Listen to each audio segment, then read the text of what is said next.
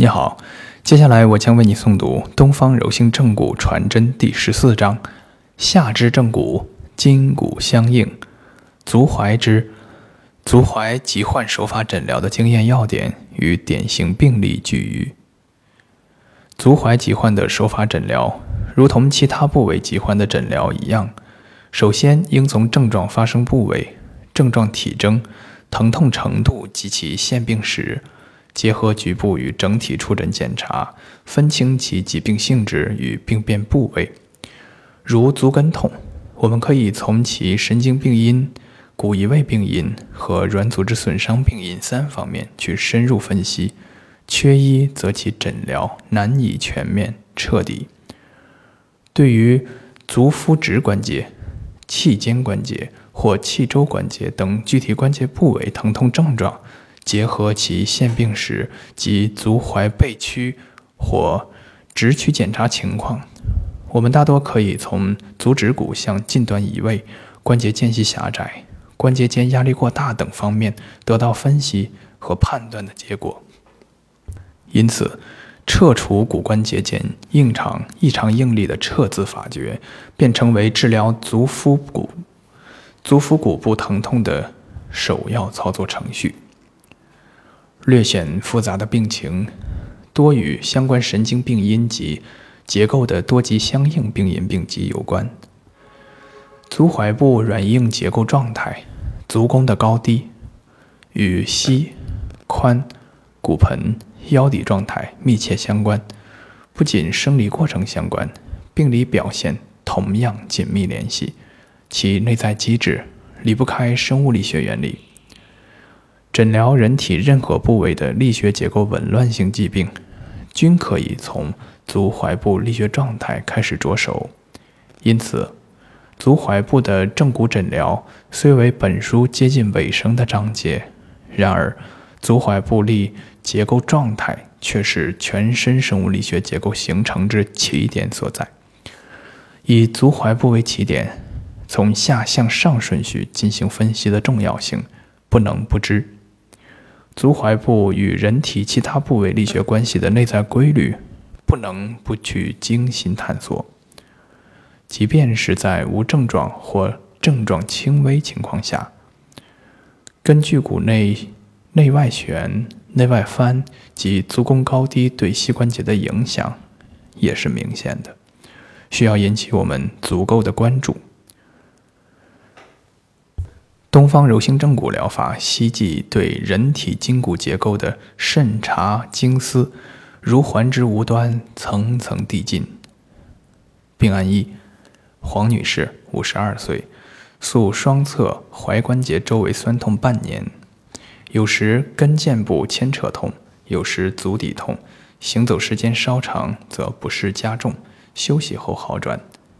查双足踝皮色正常。无红肿发热，骨盆前倾角过大，腰底角过大，足弓高，双膝稍过深。印象：怀周软组织慢性损伤。手法治疗：端盆法纠正骨盆前倾角，使之减小；指推法及掌压法减小腰底角，指推法调小足弓。结果：调整完毕，所有症状全部消失。分析。此病例为骨盆前倾角过大与高弓足之结构不相应所致。骨盆前倾角过大与高足弓为结构不相应，通常会导致膝部不适，以膝部不能伸直为体征表现。然而，该患者的膝部为稍过深，故为盆膝相应，而结构的不相应向下转移到踝部。也就是胫骨后仰与高弓足不相应，踝周软组织应力于此便会异常增大，以维系足踝结构稳定与功能发挥。时间既久，踝周软组织疲劳、慢性损伤出现，故出现踝周症状。腰底角过大，腰底部序列紊乱，也将影响坐骨神经，导致其功能失常，进而影响踝周软组织功能调节。本病例调整方案是骨盆与下肢关节的多方协调，既要调小骨盆前倾角，改善腰底状态，同时也要调提足弓，改善足踝部筋骨结构的协调状态，以最终达成盆膝踝部力学结构的协调相应。病案二：陈女士，三十九岁，诉左足跟疼，左足跟部疼痛两个月，晨起脚踏地时痛甚，活动后缓解，行走稍久，左足跟也会疼痛。查左足跟左足跟骨底部前缘压痛呈阳性。第五腰椎棘突左侧压痛呈阳性，腰骶椎序列紊乱，骨盆悬移，左足弓较小。X 线片显示，左足跟左足跟骨底部前缘骨赘形成，足弓扁平，见于三百零二页图十四杠十四。印象。左足跟痛，手法治疗：端盆法纠正骨盆悬移，指推法及掌压法纠正腰底序列。指推法调左侧跟骨向仰头方向，增大足弓；抻法松解左足底直筋膜及跟骨底部筋结。结果三次治疗，足跟痛完全消失。分析：足跟痛是骨伤科常见。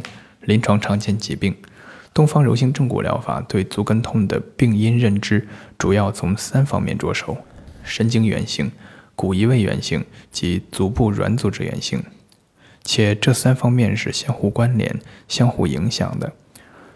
从神经源性病因着手，我们可以发现患者腰底部结构剧烈的紊乱现象；从骨移位源性方面检查。会常见患者足弓扁平，也有高弓足者，而软组织的病理表现可见直膜直筋膜张力的增大及其在跟骨底部前缘附着处的损伤。依据动力来源不同，可有足弓扁平、足底直筋膜受牵张而跟骨底部附着处应力过大，与足弓高。足底直筋膜挛缩而导致跟骨底部附着处张力过大等两种不同情况。足部 X 线侧位向上跟骨底部前缘骨赘的形成，就是该附着处直筋膜张力异常增大的具体表现和结果。因此，足跟痛的治疗必须要从腰底部力学结构、足弓及足底筋膜张力。三方面着手进行检查、调整。